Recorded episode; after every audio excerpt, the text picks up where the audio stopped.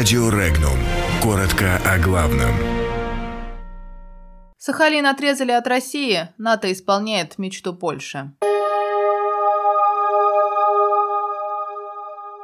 Начались учения НАТО в Польше. Сахалин отрезают от России по воздуху. Обоснованность снижения цен на рыбу в магазинах Приморья проверит ФАС. Долги граждан России за ЖКХ хотят передавать коллекторам. Рубль следит за итогами выборов в Конгресс США. Учения НАТО «Анаконда-2018» начались в Польше сегодня. Маневры продлятся до 6 декабря, сообщает Польское министерство национальной обороны. В учениях примут участие военные 10 стран. С 26 ноября будет проходить командно-штабная фаза учений. Напомним, в сентябре польский президент Анджей Дуда сказал американскому коллеге Дональду Трампу, что Варшава хочет присутствия на территории страны военной базы США. Цитата. «Побольше американских военных в Польшу, мы готовы за это платить». Конец цитаты.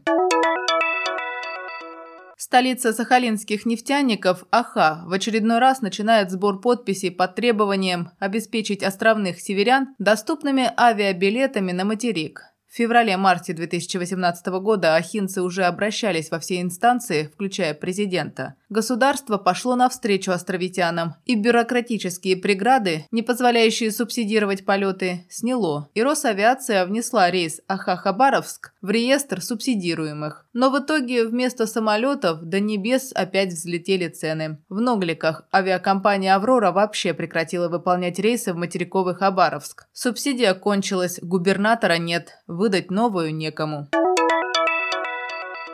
Антимонопольная служба намерена проверить, есть ли нарушения в действиях руководства Приморского края, по распоряжению которого в торговых сетях региона появилась дешевая рыбная продукция, сообщил заместитель руководителя ФАС России Рачик Петросян. Как он пояснил, в ФАС России поступают обращения, в том числе от Всероссийской ассоциации рыбохозяйственных предприятий, предпринимателей и экспортеров, с информацией о действиях администрации Приморского края, предложившей проработать вопрос о заключении с конкретными торговыми сетями соглашение о поставках рыбной продукции по сниженным ценам. Обратившиеся рыбопромышленники ассоциации считают, что действия администрации Приморского края фактически предполагают осуществление консолидированного согласования отпускных цен на рынке пищевой рыбной продукции между конкурентными участниками рынка.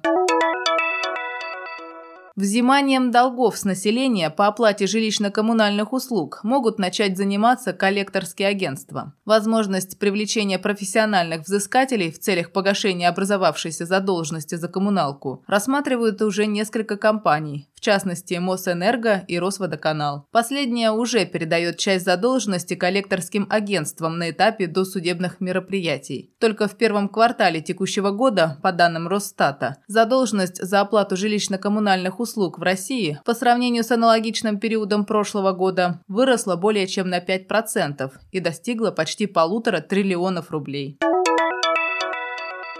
На торгах валютной биржи накануне рубль плавно рос к доллару и евро. К вечеру российская валюта подорожала к доллару на 0,4% а к евро укрепилась немного меньше, на 0,1%. Росту курса рубля способствовал позитивный внешний фон, заметила заместитель директора аналитического департамента Альпари Наталья Мельчакова. Позитивом для рубля стала информация о том, что встреча Владимира Путина и Дональда Трампа в Париже как писали западные СМИ, не отменена, а пройдет на ногах, как пояснили в Кремле. Для финансовых рынков это означает, что несмотря на санкции и даже на ожидаемый новый санкционный пакет, о понижении уровня дипломатических отношений между Россией и США речи пока не идет. Сегодня на рубль может влиять объявление итогов выборов в Конгресс США.